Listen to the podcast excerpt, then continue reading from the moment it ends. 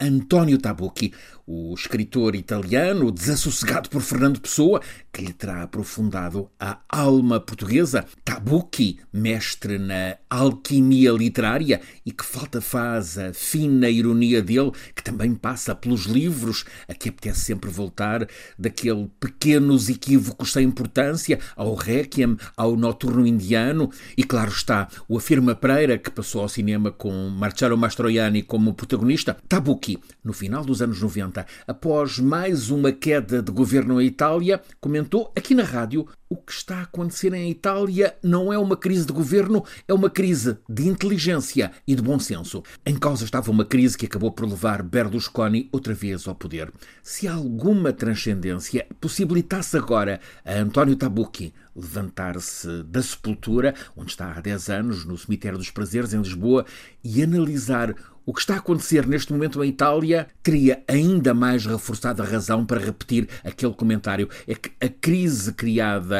pelo imprevisível movimento Cinco Estrelas e que ameaça por fim a 17 meses de estabilidade com o governo Draghi de unidade nacional na Itália é mesmo uma enorme falta de inteligência e sensatez. Porquê? Porque se a crise avançar e, consequentemente, levar a eleições, a Itália fica por vários meses sem governo para tomar decisões e elas são seguramente cruciais perante a crise energética, o disparo da inflação e, em fundo a tudo, a guerra. É, portanto, uma crise absurda, ainda mais porque o motivo poderia ser renegociado. O movimento Cinco Estrelas, fundado pelo cómico Beppe Grillo, foi o mais votado nas anteriores eleições, 32% dos votos.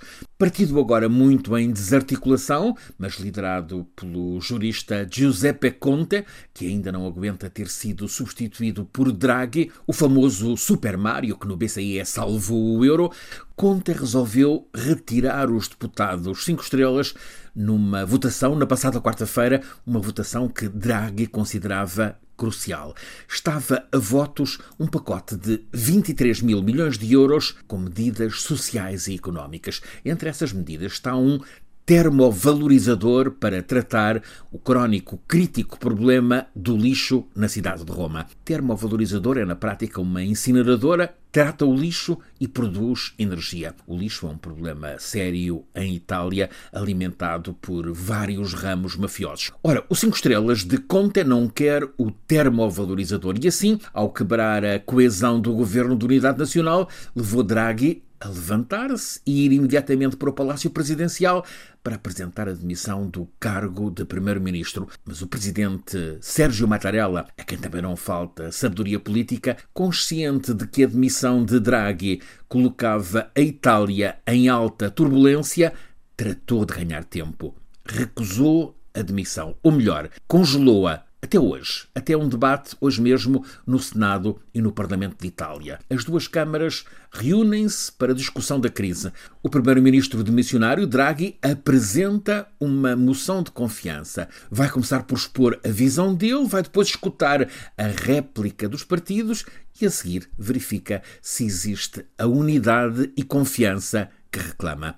Levantou-se nos últimos dias em Itália uma vaga de fundo a pedir a continuidade de Draghi. O movimento cresceu de forma imparável. Mais de mil presidentes de Câmara Municipal, entre eles os de Roma, Milão, Florença, Veneza, assinaram um manifesto a reclamar a Draghi que continue porque a Itália precisa que ele continue com o plano de recuperação do país. Itália também tem um PRR. A questão é que Draghi mantém a exigência inicial. O governo esfiado por ele tem de ser governo de unidade nacional. O governo que ele tem conduzido nestes últimos 17 meses inclui os sete principais partidos políticos, da esquerda à direita e até mesmo os movimentos populistas, como o Cinco Estrelas, que não será nem de direita nem de esquerda, e a Liga Direita Nacionalista Soberanista. Questão essencial essencial. Será que todos estes partidos vão ajudar o sim à coesão requerida por Draghi?